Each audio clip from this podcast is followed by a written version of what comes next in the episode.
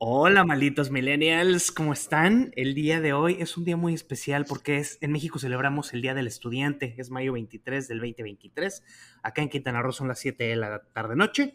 En Nuevo León, digo Nuevo León porque ella es mi invitada, 6 de la tarde, está conmigo la diputada priista Perla Villarreal. Hola, Perla, ¿cómo estás? Hola, hola a todos los malditos, ¿cómo están? Yo muy contenta, muy contenta de estar aquí de verdad, porque bueno, te sigo en tus redes, soy tu fan y nos hemos hallado y entendido eh, ahí en Instagram que de repente platicamos, entonces pues muy contenta de poder platicar todo lo que estamos viviendo acá. Como dices tú, hoy el Día del Estudiante, mucho que hablar de la educación, es un tema que me apasiona y ahorita les platico por qué, pero pues muy agradecida por este espacio, Luis. Diputada del PRI en Nuevo León, tu distrito, es el 4. Cuatro. perfecto. Mira qué bien hiciste mi tarea, ¿ves? Porque una vez que no vengo eh, mal estudiado. ¿Cómo es? Porque yo sé que tu background es de académico, ¿no? O sea, tu, tu, vocación, digamos, estudiaste ciencias de la educación en la UDEM. Somos ahí hermanos. En la UDEM, exactamente. Bien, de hecho, nos graduamos más o menos al mismo tiempo, 2005, por ahí más o menos. 2003 me gradué. Ah, mira, es que yo me tardé, me la tomé tranquila, más bien eso.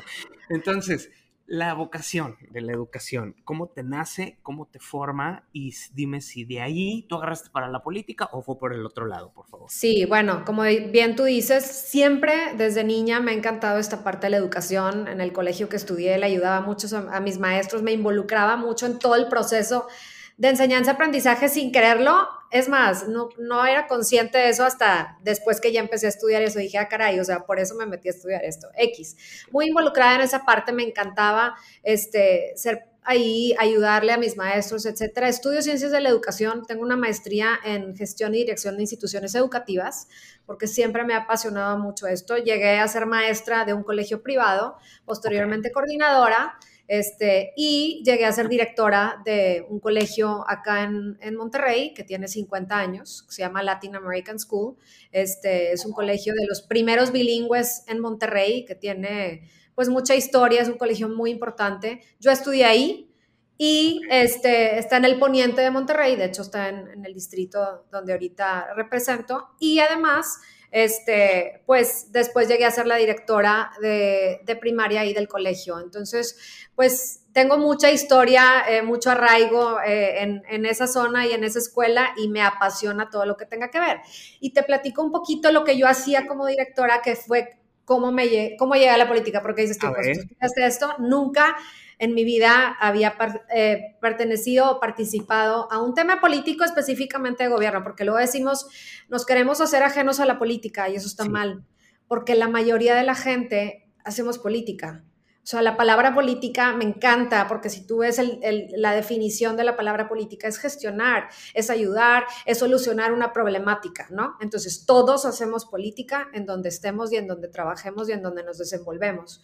Obviamente está la parte bonita de la política, la parte no tan bonita de la política. Y ayer lo comentaba yo en un evento que tenía y le decía, a, eran, era de mamás de mi comunidad, de zonas residenciales, este, que eran difíciles para mi partido, que ahorita si quieres tocamos ese tema, pero yo les decía, no nos podemos hacer oídos sordos a todo lo que está pasando, porque a veces no queremos leer el periódico, no queremos ver las noticias, no queremos involucrarnos como comunidad, pero nos quejamos de a madre, güey.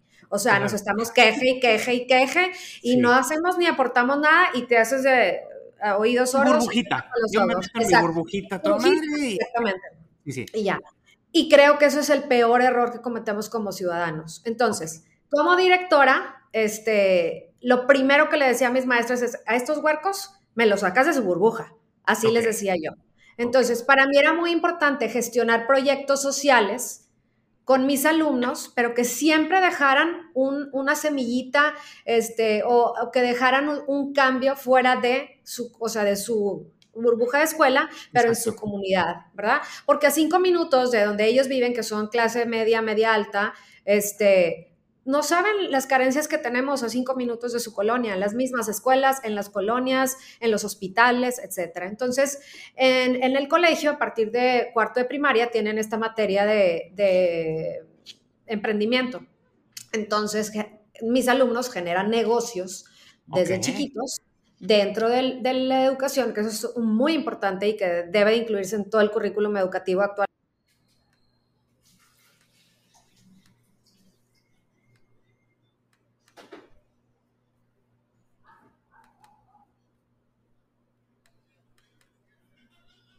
Ahí tuvimos ahí, te, te, perdí dos segunditos, pero sí. Sí, les, platicaba entonces que con lo que generaban ellos de estos negocios eh, dentro del colegio, tenían que ellos llevar a alguna, algún beneficio a la comunidad. Te voy a poner un ejemplo. Ejemplo práctico, eh, sí. Sí, ejemplo práctico, unos alumnos de cuarto de primaria, este, nosotros obviamente como directora y como maestras teníamos que despertar la curiosidad y enseñarle al niño las carencias a su alrededor para que ellos definieran qué quisieran hacer. Pero tú los tienes que guiar, ¿verdad? Porque el niño solo pues está cabrón a esa edad, ¿verdad?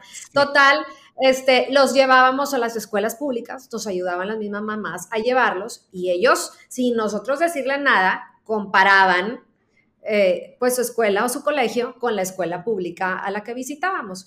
Ellos ya sabían que tenían ese dinero y que tenían que hacer algo, ¿verdad? Entonces, este, tenían que entrevistar a la directora, a las maestras, a los niños, compartir su lunch, eh, envolverse en el entorno de esa escuela para ver cómo podíamos ayudar. Entonces, regresaban al colegio y empezaban, es que porque tienen esas, eh, eh, no tienen dónde jugar, no tienen computadoras, porque tienen los bancos rotos, los baños no bajan, está todo sucio. Entonces, ellos ya al vivir ese, ese entorno de, de, lo que, la realidad que realmente está, ellos solitos decidían y les nacía el ayudar. Entonces. O sea, un reality check, pero sabroso les ponías a tus alumnos. Claro, porque ellos necesitaban vivir eso. O sea, para mí es muy importante no, no, sí tener una educación un poco tradicional, que hay muchas cosas que funcionan, pero a la vez, ¿cómo vas a, aplicar ese aprendizaje en la vida real? Todo se tiene que traducir a la vida real dentro de la educación. Para mí eso es lo básico, enseñarles habilidades del día a día, que es lo que se, va a salir y lo que se va a enfrentar al mundo, ¿no? Entonces, este, pues ellos solitos decidieron, se juntaron, creo que eran como 30 mil pesos de esa generación en estos negocios, y lo que más les impactó eran los baños que tenían ahí. No tenían puertas, no bajaban, estaban sucios, no tenían tapas, el drenaje fallaba, no tenía puerta en la entrada aparte de las otras puertas de los baños. X. Total, se contrató un albañil. Entre las maestras y yo contratamos el albañil, se hizo el proyecto, pero ellos definieron qué querían hacer. Entonces, pues se les arregló totalmente los baños, se les hizo una bodega, se les puso luz, se les puso puertas, se les, o sea, se les cambió el entorno y para ellos fue como, wow, o sea, nosotros con nuestro negocio los ayudamos e hicimos esto, ¿no? Tenía yo varios proyectos así, siempre tratando de involucrar, como te digo, la realidad. Una vez le hablo, un amigo mío trabajaba en el municipio de Monterrey, este, que había estudiado conmigo y le digo, oye, necesito que me mandes a alguien del municipio para que les enseñe a estos niños que el tirar basura en la calle porque era una época de inundaciones. Teníamos Constitución hasta acá de agua, ¿verdad?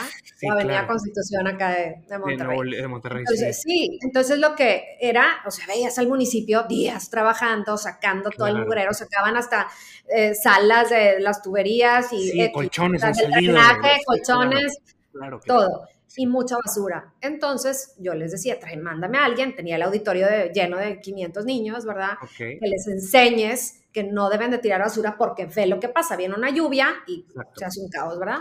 Y así fue. Bueno, entonces, eh, ¿a qué voy con esto? Me mandan a un diputado, en ese entonces era diputado, que traía un programa de Eco Challenge, este, de ecología, eh, y Paco Cienfuegos. Ok, Paco Cienfuegos, sí, eh, digo, para la gente que no es de Nuevo León, Paco no, Cienfuegos sí, es claro. PRI, es este, fue, fue alcalde de, de Guadalupe y, este, y también este diputado Ahí está pasando la Lore.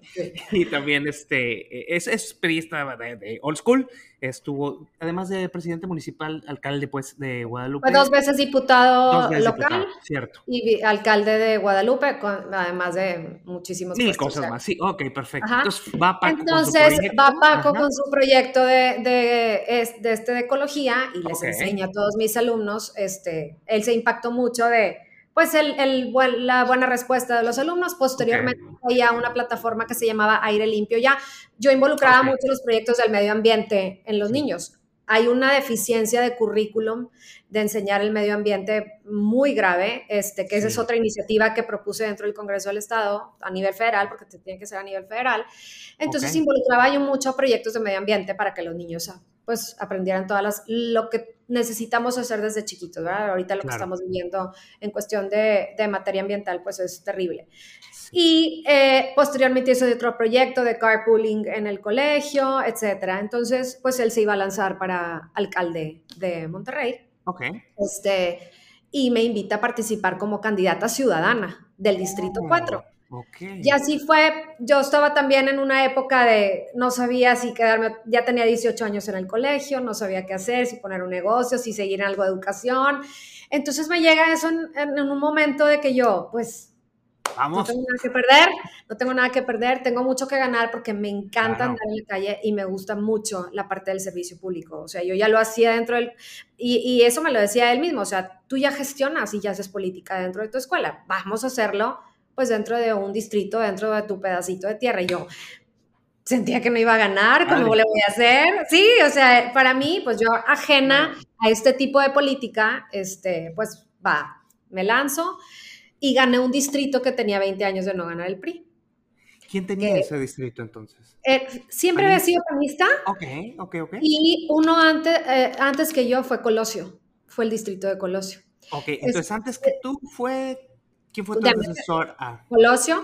Luis Donaldo Colosio. Eh, Luis Donaldo Colosio. Ajá, Y toda antes, los años anteriores, había sido panista. Panista, ok, entonces ahí corona para los rojos. Sí, entonces fue, sí, fue un triunfo, este, estuvo muy parejo con el PAN, te voy a decir que no, pero se logró, se ganó.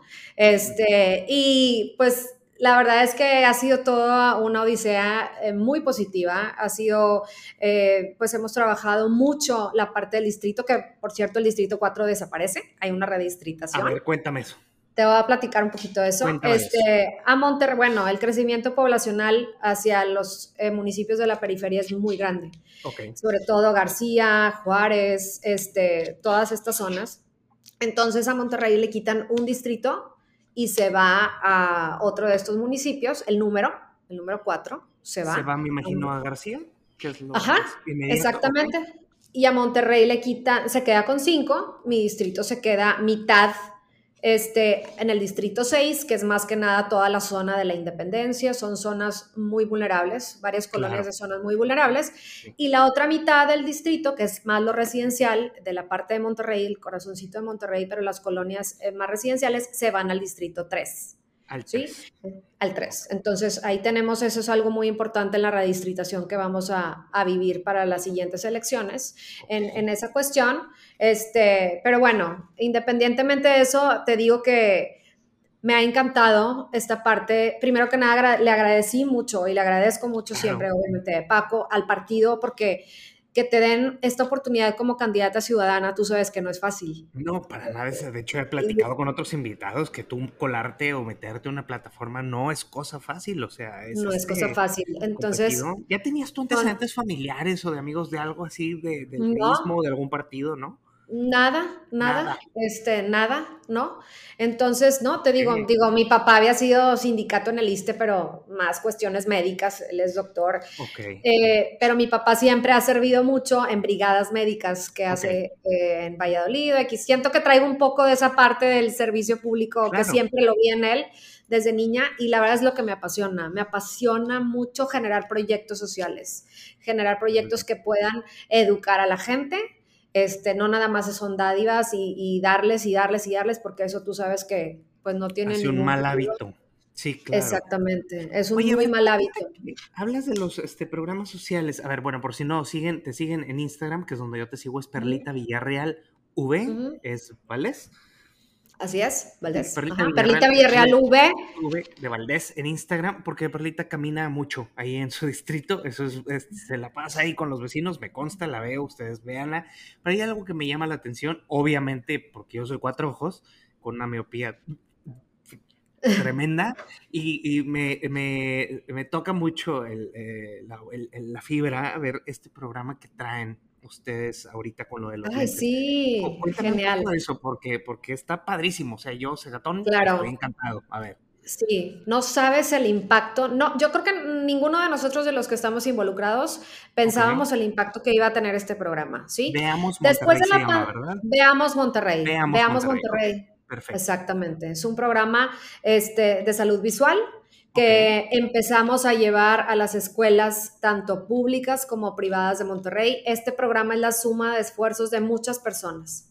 Eh, está, obviamente, está Paco Cienfuegos como líder del proyecto. Estamos todos los diputados de Monterrey, los seis diputados de Monterrey, involucrados en cada uno de nuestros distritos llevando este programa. Y están tres eh, fundaciones importantes. Fundación Vidaurri, que el doctor Vidaurri es una persona muy importante acá en el estado. Uno de los mejores oftalmólogos de, de México, exactamente. probablemente, claro. Rotarios, también está detrás de esto, que también es fundamental.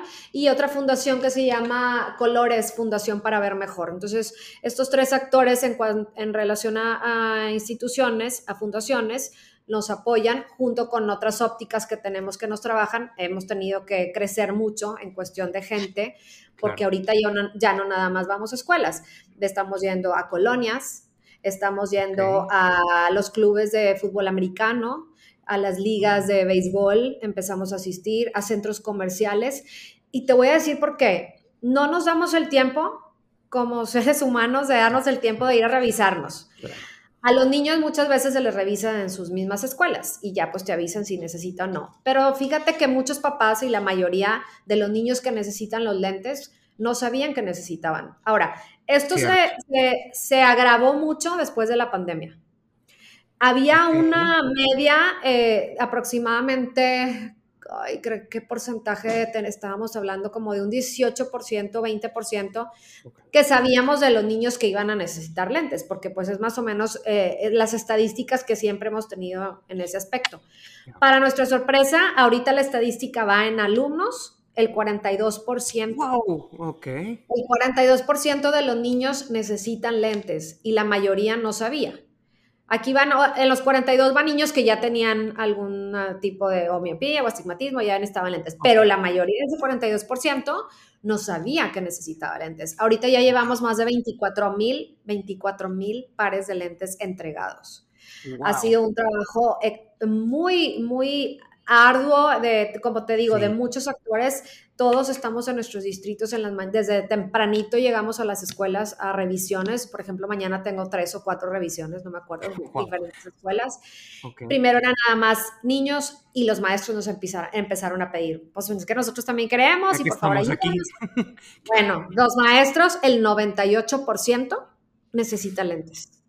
El maestro no se da tiempo de ir a revisarse, no eh, entonces, y también están, eh, eh, es un programa pues a muy, muy bajo costo, muy bajo costo. O sea, no, se compara nada con si tú vas a una óptica o a algún otro lado. Entonces, la verdad es que es un programa genial que hemos apoyado y ayudado a mucha gente y como te digo, ahorita ya estamos penetrando también en colonias, centros comerciales y la gente estamos teniendo muy buena respuesta por parte de la gente. Qué padre. Sí, la verdad es que somos muy descuidados. Yo no me puedo descuidar porque pues no veo. Así, o sea, yo eh, me salgo y me ruedo por la escalera.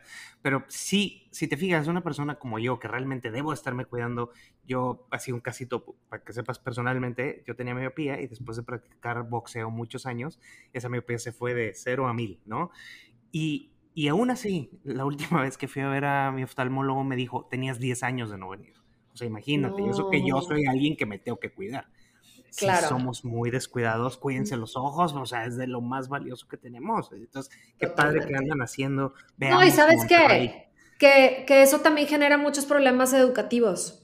Pues, eh, puedes empezar a y catalogas a un niño porque a lo mejor tenga un déficit de atención o hiperactividad, etcétera, porque crees que esa es la problemática y el fondo del problema es que el niño no ve. Entonces, eso nos ha pasado ahorita mucho que, que, nos han dicho los mismos maestros, que ya con los lentes pues, el niño se tranquiliza, el niño ya enfoca, el niño ya entiende, ya, ya está hilando lo que el maestro está diciendo. Entonces, se, se genera una serie de problemáticas cuando una persona o un niño sobre todo que no sabe cómo es ver bien, cuando están muy chiquitos, y eso es lo que está pasando que nos estamos dando cuenta. Entonces, es un programa sumamente noble, es un programa que nos ha traído muchísima felicidad a todos este, los que estamos involucrados, mucho trabajo, pero la verdad es que muy contentos y la respuesta de la gente, priceless, la verdad. Qué padre, me da mucho gusto. Y, y, ahorita que platicabas de tu background del Latin American, porque pues, sí, la verdad, la gente que no es de Nuevo León, que nos escucha, el Latin es una de las escuelas más respetadas, de las más tradicionales eh, de, Nuevo León. Entonces, obviamente te celebra, te, descarga y esta semillita de, querer ayudar, obvio, a las escuelas. Y yo por lo que he visto en tus redes sociales, tus iniciativas y tu chamba en el Congreso va muy enfocada a las escuelas. Obviamente nos hablas de estas escuelas con unas condiciones precarias. Hay videos, ¿no? Digo, no son cosas que tú y yo estamos inventando. Eh, justo hoy, que es el Estudiante, los medios locales de Nuevo León, y bueno, desgraciadamente de todo el país, cubrieron las muy malas eh, eh, condiciones en las que se encuentran las escuelas privadas, perdón, públicas, y este, sin techos, sin luces, sin, a veces están simplemente abandonadas. E, en Nuevo León ahorita, tú que estás como que, ese es tu batuta, esa es tu bandera, ¿cómo, cómo, está el tema? ¿Cómo está el panorama en general? O sea, por allá, por Nuevo Mira, quiero platicarte un poquito, desde el primer día que, que, tomé protesta en la legislatura, más bien el primer día de sesión, okay. Eh, creé una comisión especial, hice una comisión especial. Tú como diputado, pues la, casi todos mis compañeros ahorita en la legislatura, está padre porque cada quien tiene una bandera. Sí, es imposible a veces abordar todos los temas que tiene el Estado. Entonces, está padre que cada quien, si es educación, ya saben que va hacia mí, si es eh, transporte, ya saben que va para Lore, etcétera. Entonces, me he involucrado mucho en eso porque aparte de que me apasiona, eh, tomé esa bandera desde el primer día de hacer una comisión especial. Una comisión especial en el Congreso sabemos que hay varias comisiones, ¿verdad? Está la de educación, cultura y deporte, pero tú haces una comisión especial para darle solución a una problemática que estemos viviendo en el momento. ¿Sí? O sea, que tú la puedas atender como diputado, una comisión especial, y ya cuando se termina el problema, se puede terminar esa comisión, en este caso la de las escuelas, bueno, te platico, hice una comisión especial que se llama de mantenimiento y rehabilitación de oh. planteles educativos. Ok, justo de donde nos acabas de contar que venías, o sea, exacto. Pues, Entonces, Ajá. Entonces, creo esa comisión nada más para enfocarnos. Eh, el Congreso del Estado otorga un presupuesto etiquetado para las escuelas. Cuando fue el último año de Jaime Rodríguez que empezó la pandemia, se etiquetaron 150 millones de pesos. Tuvimos una muy mala Secretaría de Educación en ese periodo, una corrupción espantosa, terrible, y nadie supo dónde quedaron esos 150 millones de pesos. Eso fue antes de que yo entrara a esta legislatura. Entonces, eh, siempre quise eh, que el Congreso pudiera, pudiera tener lupa sobre el presupuesto que se le daba con reuniones periódicas con la Secretaría de Educación y el ICIFED. El ICIFED es el instituto que se encarga de la construcción y la ampliación de nuevos planteles. Sí, y, la, y en la Secretaría de Educación está muy confuso ahí, pero les platico tantito. Está el ICIFED, esta parte de la construcción, y dentro de Secretaría de Educación está la oficina o la dirección de recursos materiales. Imaginémonos que es como el Home Depot de, la Secretaría de Educación, ¿sí? O sea, que tú llegas ahí, están los bancos, está el cable, pero si se funde una luz, la cambia recursos materiales, pero si se cambia el cable, si se fregó el cableado, lo cambia el ICIFED. Entonces, es toda una burocracia. O sea, mantenimiento, no trae recursos materiales, si hay que cambiar de ceros, es ya el ICIFED. Exactamente. un mantenimiento ya grave, por ejemplo, fui a escuelas donde se caen los techos, pues ahí ya, es ICIFED. Exactamente. Entonces, para entender un poquito a esta dinámica que es muy confusa y que es una burocracia tremenda, que creo que se tiene que cambiar dentro de la Secretaría de Educación, porque también da pie a mucha corrupción. Este, que por cierto, la Secretaría de Educación empezando esta administración, se vino gente de Puebla, eh, no, nada que ver, ni siquiera conocen la ciudad o el estado ni las escuelas de aquí. Nuestra, digo yo. Su todavía no es mía hasta que yo regrese. La Secretaría de Educación de, Nuevo León no es neoleonesa. Es ella, fíjate que no estoy segura si es neoleonesa o no, pero ella trabajaba en México eh, es una persona muy preparada, no digo que no, la verdad es que cuando la nombraron me gustó mucho su perfil. este, sí, porque tiene, ella tenía, es muy académica. Y la verdad es que necesitamos gente académica Formación, también. Claro.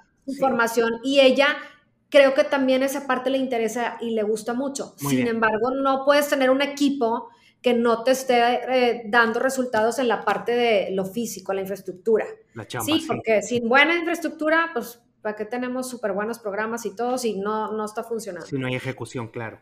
No, entonces, bueno, se creó esta comisión con el fin de darle seguimiento al presupuesto etiquetado dentro del Congreso del Estado, que nos estuvieran, eh, que nosotros, los diputados, cuando la pasamos en la calle, la mayoría o muchos, a mí me llegan reportes de todos los directores. En teoría existía una plataforma dentro de la Secretaría de Educación donde tú como director subes tu problemática y le llega a la Secretaría de Educación y ya ellos la tienen. Mentira, no hay nada, no hacen nada, la plataforma no funciona. Eh, me clavé mucho en ese tema desde el principio porque como directora que fui, me imagino la impotencia de un maestro donde no se puede dar clases, donde no bajan los baños, donde el drenaje está saturado y no funciona, donde no hay puertas y los niños no pueden ir al baño, donde toda una ala cerrada de la escuela está llena de palomas, es un nido de palomas que es súper, eh, es, muy contagioso, tóxico. Entonces, donde se están cayendo los techos, donde una infinidad de cosas, dices, no podemos no, volver a ver eso. No, la zona, zona es Monterrey. O sea, ya no te vayas a Podaca, no te vayas a Escobedo, no te vayas Olvídate de Montemorelos. Ah, no, imagínate, pues tú lo viste hoy en pesquería. Sí, claro. Y eso que pesquería, y eso que pesquería ya, bueno, eh, ya eh, lo hemos visto que es un municipio que ha crecido, es de ultra crecimiento. Y para que tengan contexto, pesquería es donde están las plantas de Kia, de hecho, coloquialmente en los regios le decimos pescorea. Pescorea. Todo el mundo se fue para allá, toda la gente de Kia.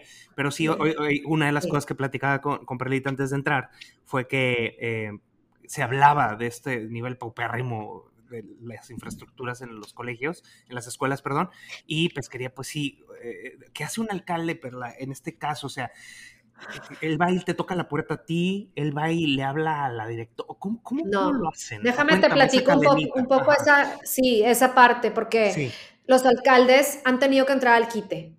Mira, yo sé que no hay presupuesto que alcance, ¿ok? Nunca, sí, claro. nunca. Dentro del Congreso del Estado se etiquetaron 150 millones de pesos, que es muy poco dentro del presupuesto estatal, pero la Secretaría de Educación tiene otro presupuesto, llegan recursos federales, una gran cantidad de recursos federales, entonces todo eso suma aproximadamente 750 millones de pesos, que fue el presupuesto pasado, ¿sí?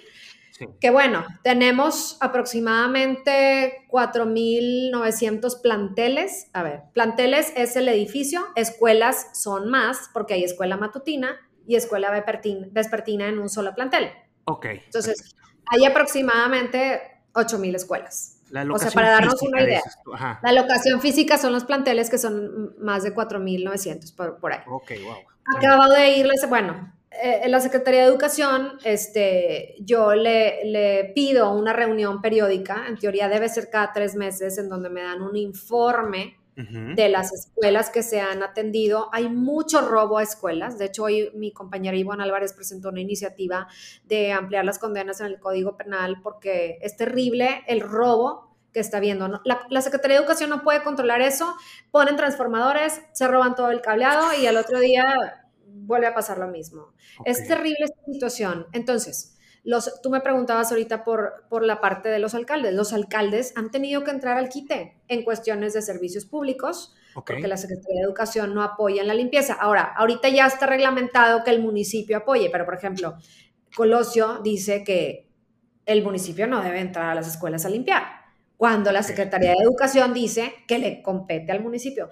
Se avientan la pelota entre ellos, batallamos mucho. Yo de hecho traigo un programa de, se llama Recuperando tu Escuela, que me encanta. Compré maquinaria, compré eh, para barrer, rastrillos, guantes, todo, lentes y todo el kit.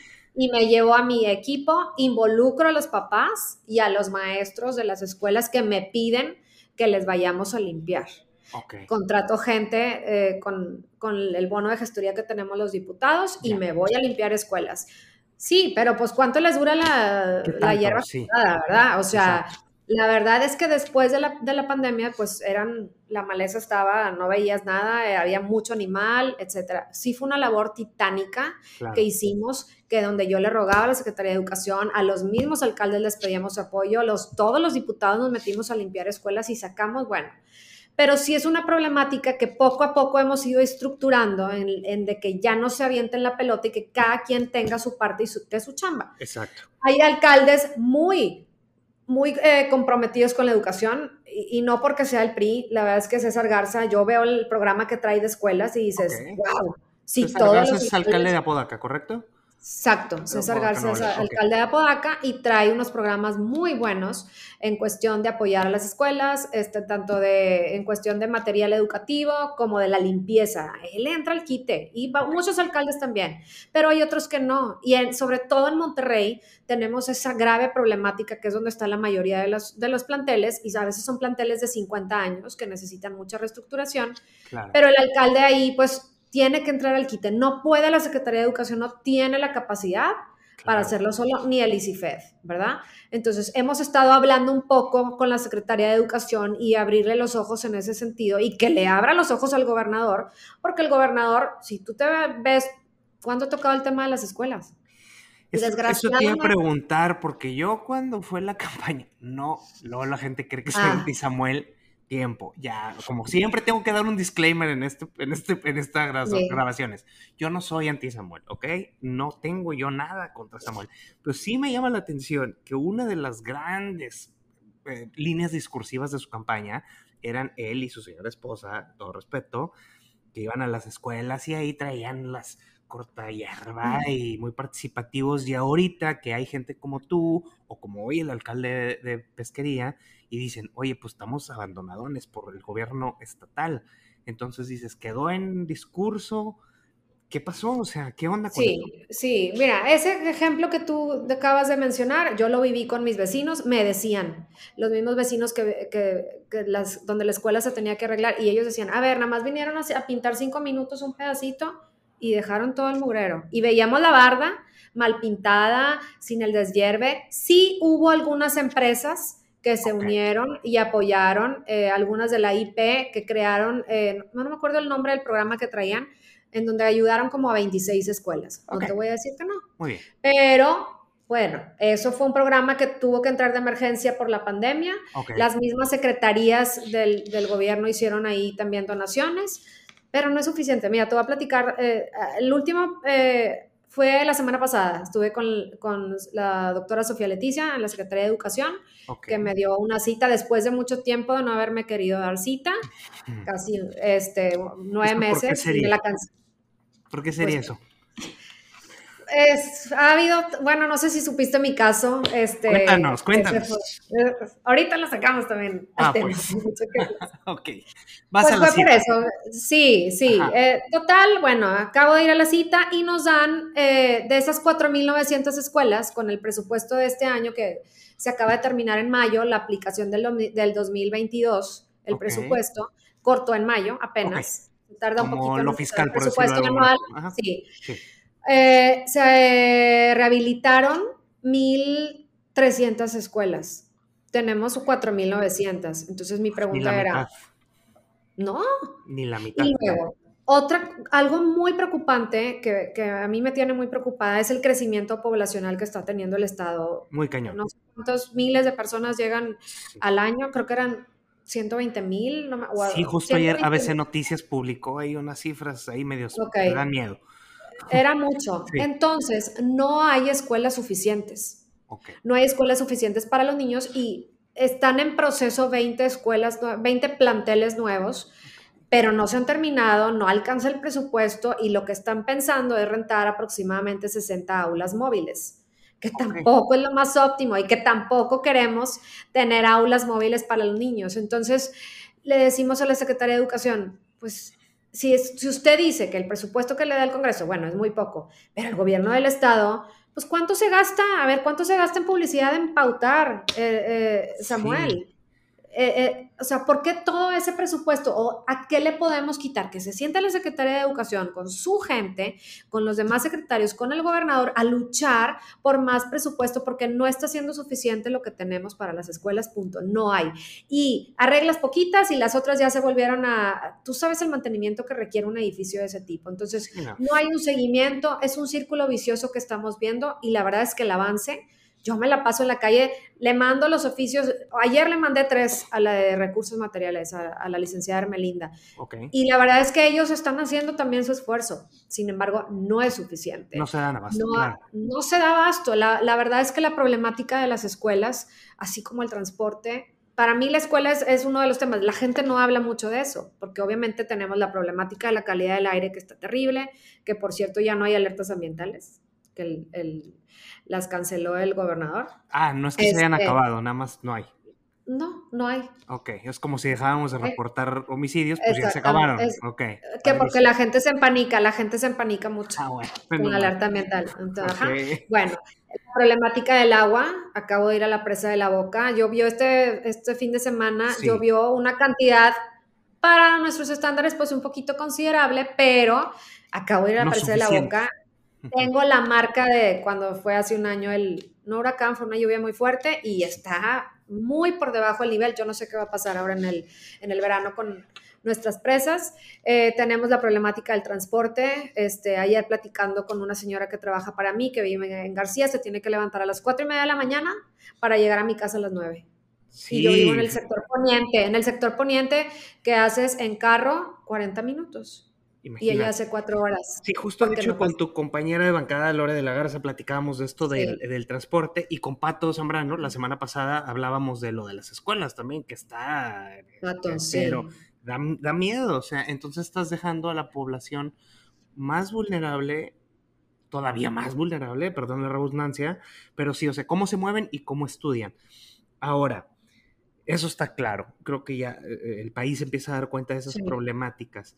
Eh, y algo que he platicado yo con tus compañeros diputados, PAN y PRI, del MC no, nadie me ha querido aceptar, me dejan en visto con las invitaciones, quién sabe por qué, pero bueno, no, no, no, sé, por qué, pero bueno, ni modo. Ya está, ya está Waldo, o sea que es morenista y mira que yo tupo el presidente, tú lo sabes en mis redes sociales, hasta Waldo quiso platicar conmigo. Este, en fin, e, este tema de la confrontación o, u oposición que están haciendo ustedes como diputados del PRI, del PAN, en el caso de Waldo Morena, eh, contra, y, la palabra contra es un poco tonta, sino más bien están pidiendo cuentas a un gobierno emesista, ¿no? Eh, y sean muy intensas las cosas, por favor, porque no todo mundo es de Nuevo León de nuestros escuchas. Hay gente de Ciudad de México, está hay de varios lados. Luego, eh, hace poquito hice unas historias con las demográficas pero eh, eh, se puso turbio en tu caso. Creo que hasta te mandaron ahí a, los negocios de tu familia, les pusieron un acoso ahí tremendo. A tu esposo también supe que se las pusieron. Esposo, mi suegro, sí. Cuéntanos. Sí, fíjate que, pues uno como diputado, sí, rapidito, uno como diputado, eh, pues su trabajo es, y más cuando eres oposición, pues tienes que evidenciar lo que no está funcionando. A ver, tú eres el representante popular. Por mí votaron y yo represento a mis ciudadanos y me encanta la parte de poder solucionar las problemáticas y ser comunidad con ellos. Entonces, si el, mi gente me está diciendo que no funcionan, pues las luminarias o el drenaje, etcétera, el transporte, pues tú lo tienes que evidenciar. Hay muchas mentiras, muchas mentiras y se propaga este por aire porque se le invierte mucho en redes sociales y ahorita es la manera de, de comunicar, pero se comunica una décima parte de lo que no se, está, se está dejando de hacer muchas cosas, ¿sí? La ahí tenemos problemáticas en el Estado muy, muy, muy graves. Tenemos problemáticas, como bien ahorita lo decíamos, el transporte es terrible, de salud. Hay mucha problemática de salud. Entonces, si yo me voy y evidencio a las escuelas y los maestros quieren dar su testimonio porque están muy desesperados y me graban o me dicen una, eh, una entrevista conmigo, evidencio los techos que se están cayendo, niños que se tuvieron que ir con cascos porque se estaba cayendo el techo, los tuvieron que dejar sin clases. Terrible. Entre muchas otras cosas, eh, la problemática donde dicen que no hay cortes de agua y yo tengo reportes que hay cortes de agua, todos los días estoy llevando pipas, todavía. Acabo de llevar una pipa la semana pasada a Mitras Norte porque no hay agua, porque... Y Mitras Norte, mira que es una colonia, no estamos hablando de barrio, ¿eh? o sea, estamos hablando de una colonia. es, es una colonia, exactamente. está desgraciadamente en una zona en donde no están llegando bien los tanques o cuando no se llenan, pero no podemos mentirle a la gente. A ver, la gente ya está cansada de eso, la gente ya está harta, al contrario, hay que hacer equipo y ver qué soluciones pueden dar. Entonces, esta parte eh, empecé yo a evidenciar lo que hacía diariamente en la calle, en las escuelas, en el transporte, me subía a camiones, etcétera. Y este, pues desgraciadamente se fueron contra mí. El, nuestro gobernador, pues no quiere, él lo hacía con el Bronco, se la pasaba evidenciándolo y diciéndole cosas y no soporta ¿no? que sus... ahí como que ah, sí, claro, no soporta que los diputados de oposición este, evidenciemos lo que no está haciendo. Entonces, sí, eh, desgraciadamente fue una, fueron pues casi un mes, hasta ahorita todavía. Eh, no que lo siga haciendo, pero la, eh, toda la, repercusión de la problemática pues sigue. Este, eh, llegaron los negocios de mi familia, de mi esposo, de mi suegro, me llegaron todas las secretarías, me mandó todo el arsenal, Secretaría de Salud, Secretaría del Trabajo, a la WIFE, al SAT, este, a, otros, a otra compañera mía hasta Protección Civil le llegó y nos clausuraron todo sin razón de ser de un día para otro. Entonces, pues también yo como diputada me tenía que defender, no como pues diputada, como, madre de familia, como ciudadana, como esposa y para proteger a los míos, métete conmigo, yo soy la servidora pública, no mi familia. Hasta tu suegro no fue mejor ¿qué onda con eso? Mi suegro, exactamente, fue una experiencia terrible, se aprende mucho de esto y no por eso voy a dejar de evidenciar el trabajo que no se hace porque los mismos vecinos están muy molestos y muy enojados con el, desempeño del gobierno actual. Yo veo las encuestas a veces que salen y digo, pues ¿de dónde salen? Si yo me la paso en la calle y yo oigo otras cosas. Es que mira, creo yo, platicaba con algunos amigos acá en Quintana Roo que la política de acá es bien diferente a la de Nuevo León, acá está bien híjole, no te contaría a detalle, es, tremenda, pero creemos, y no sé tú qué opines, que, eh, y para causarnos a, la pregunta del millón, que es con la que normalmente cierro el episodio, eh, creo que el 2023 y el 2024 los va a definir la Tierra. Que la fuerza de las redes sociales y el aire que tuvo Bronco, vaya, perdón, hablo de gente de Nuevo León solo porque pues, estoy acá contigo, digamos, gente como Bronco, pues ganó por, por un, movimiento de tierra muy sólido, pero también el aire le dio muchísimo, hizo un parteaguas de redes sociales. En el caso del actual gobernador, el licenciado Samuel García Sepúlveda, también ganó por aire. Un, quiero eh, he tenido ganas de platicar este dato aquí en, las grabaciones.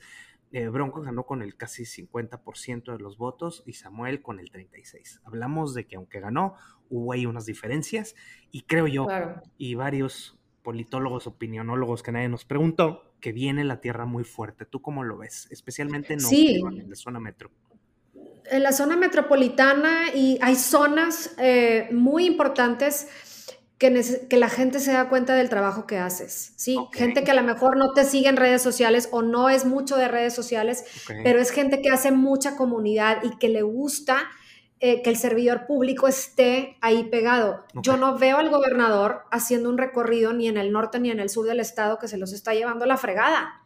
En esos municipios que hay una grave problemática de muchas cosas. Estamos hablando de fuera de, zona metro, ¿verdad? sí, o sea, lo que voy pero bueno, ni siquiera va a la zona metropolitana. ¿Cuándo he visto yo a mi gobernador caminar a Monterrey? Ver, pues dicen que hasta tu alcalde anda ahí medio ausente, ¿no? Por lo pues que digo, yo no sé para eh, sí, sí, sí, también. La verdad es que ha dejado mucho que desear. Y la misma gente lo dice, misma gente que votó por él dice, es que no lo vemos. No lo vemos en la calle. La gente quiere verte, la gente quiere que lo ayudes, la gente te, te escogió por eso. Y ayer que te digo que tenía este evento y que les decía, se siente muy bonito el que hagas una comunidad eh, que ya encuentra un sentido y la misma comunidad va gestionando sus propias cosas con la ayuda del servidor público, pero ya los educas. A mí me gusta educar mucho a mí, tengo comités de vecinos en las diferentes colonias y a mí me encanta enseñar y siempre les digo, a ver, yo les voy a ayudar, pero ustedes me tienen que ayudar a mí. Yo no puedo sola, o sea, tengo 105 colonias. ¿Queremos soluciones? Ustedes se tienen que involucrar. Y era gente muy renuente, muy renuente, pero cada vez y en ciertas zonas la gente participa más y se involucra más con el candidato y lee más. Y, en mi zona, por ejemplo, es, el distrito 4 es de los distritos que más vota la gente. Sí, Específicamente hay una zona, el poniente, de colinas, cumbres, todas esas colonias, la gente sale a votar, la mayoría. ¿Sí? Es Entonces, importante, es una participación, como le llamamos, muy activa. clarísima. Exactamente, pero la gente, sí, y he, tenido, hay, muchas problemáticas de esta zona, son los parques, por ejemplo, los espacios verdes, las luminarias, eh, el, drenaje, etcétera. Entonces, cuando tú, ellos se involucran y yo les digo, a ver, usted tiene que denunciar, y no tienen la cultura de la denuncia los ciudadanos. Entonces, yo le enseño al ciudadano, mire, usted va a hacer su reporte a este teléfono o a este teléfono, dependiendo. Yo hago juntas con policías, les llevo a la seguridad, hacemos un convenio entre servidores públicos y comunidad y cada quien tiene su rol. Y sabes lo padre que está funcionándome esa parte en mis comunidades, porque la gente ya sabe lo que tiene que hacer. Entonces, a mí, diputada, ya hice el reporte, mire, le voy a pasar el número. Ah, yo ya con eso es el caminito, me muevo y así se atiende. Pero tú, la gente se tiene que involucrar y eso es lo que falta, es la apatía del ciudadano de no querer eh, involucrarse para tener un cambio. Y sabes que creo... muchas veces nos falta, nos falta, yo me incluyo, saber. O sea, mucha gente. De hecho, en esta temporada de los podcasts empecé a, invitar políticos porque mucha gente me dice, pero ¿qué le pido yo al alcalde? ¿Qué le pido yo al diputado? ¿Y qué le pido yo al senador? ¿Y qué le pido al gobernador? Y yo, pues igual te dormiste en civismo porque lo vemos. Pero, o sea, sí creo que a veces, desgraciadamente, a nivel, y estamos hablando, Monterrey es una de las ciudades más estudiadas que hay en el país y no saben ¿Qué le toca qué a ti? Oye, ¿con quién acudo, Perla? Ubícame. Entonces creo que... No, no saben. Y, es, y es muy frustrante también para el ciudadano no saber cómo hacer un trámite, que es muy sencillo. Claro. ¿Sí? O sea, entonces, esa parte creo que como diputada eh, la he experimentado y me ha funcionado bastante y la gente ya se acostumbró a que me responden de esa manera y yo les apoyo de esa manera. Entonces, creo que hace falta mucha cultura mucha cultura en la gente de entender esta parte de, la relación gobierno-ciudadanía. Me encanta que los ciudadanos participen porque cuando ellos se involucran hace toda la diferencia, toda la diferencia. Entonces, cuando yo veo al ciudadano involucrado y no ven al servidor público, cállate. O sea, hay esa gente que yo ya, con las que yo trabajo, no ven al alcalde, pues se, enojan, se, pues justa razón, porque no ven una respuesta. Entonces, pues ha sido una odisea y una travesía padrísima que estos casi año, ocho meses que llevo, bueno, sí, año y medio más o menos. Es un buen avance para tan poco tiempo, o sea, entonces fíjate, maestra prácticamente, académica, y de repente, ¡pum! Polillo, yo honestamente pensé que tenías más tiempo en esto, que qué bien que, que, agarraste el hilo rápido, y viene la pregunta de los 50 mil por la cual todo el mundo está escuchando esto. ¿Cómo piensa participar Perla Villarreal en el 2024? Yo creo que lo más seguro es seguir como estoy. Ok. Todavía tengo mucho que aprender, mucho. Me encanta este, seguir. Y que enseñar, Es importante. Y que enseñar, totalmente. Te digo que, que, se ha podido dar este proceso de enseñanza-aprendizaje que lo hacía acá, ahora en la calle y fuera en mi distrito. Sí, yo creo que también por eso me he ido como por ese caminito, por lo mismo que yo siempre he hecho anteriormente. Este, me encantaría reelegirme como diputada local, este, seguir conociendo, seguir experimentando. Me encanta llevar eh, las problemáticas a las iniciativas dentro del Congreso del Estado y exhortos que cuando metes y exiges funcionan muchas cosas y hay cambios positivos. A veces el proceso legislativo es muy lento, es muy burocrático.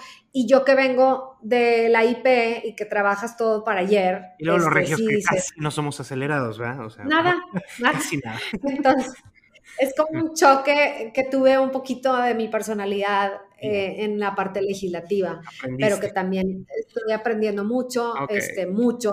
Me encanta. Eh, todavía tengo mucho que aprender y mucho que dar. Entonces, yo creo que nos quedamos eh, lo mismo, seguir, seguir con mi proyecto, hacerlo más grande, involucrar más gente y pues seguir apoyando a la gente. Y el servicio público me apasiona, me encanta y creo que vamos bien por ese lado.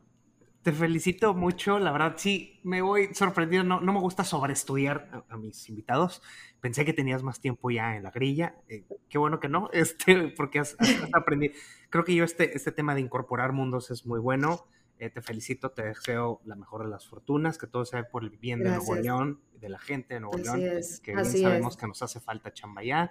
Eh, y tu tiempo vale oro te agradezco mucho que me hayas acompañado hoy. Feliz, especialmente lo hicimos sin pensar que era día del estudiante cuando agendamos. Sí. Yo no me he dado cuenta, estoy en la mañana que, no. Oye, qué chido que vamos a hablar. Porque no, súper cool. Sí, muy padre, qué padre. No, de verdad, te agradezco mucho. Eh, tu tiempo es oro, tu sabiduría también para todos los escuchas y esperemos que ahora, despuesito de agosto, ya estando yo allá, lo podamos hacer el round 2. Claro. Y te acompaño a los Pues vamos a, visitar a mis Ya dijiste. Sí. Vamos a subir el cerro, el cerro del Indepe. Ah, sí. Bueno, me rifo, me rifo, claro que sí, con todo gusto. Te vienes conmigo, no pasa nada. sí. dejo el teléfono en la muy agradecida, muy agradecida contigo, a todos los malditos millennials que nos escuchan, muchas gracias, sigan mi trabajo, estoy muy contenta y se reciben cualquier eh, crítica constructiva, pues bienvenida es arroba Perlita Villarreal V en Instagram, ¿cierto? Perlita Villarreal V, exactamente. Muchísimas gracias, que tengas excelente noche. Gracias. Malditos Millennials, nos vemos hasta la próxima semana, creo yo. Adiosito y gracias por estar con nosotros. Déjame tomar una... Ah, va a tomar foto, la, la, selfie. Sí, no, no, no grabo nada. A ver, ahí va. Ahí me veo. Bye, muchas gracias a todos. Bye. Gracias, Perlita. Buenas noches a todos. Gracias. Nos vemos. Hasta luego. Bye bye.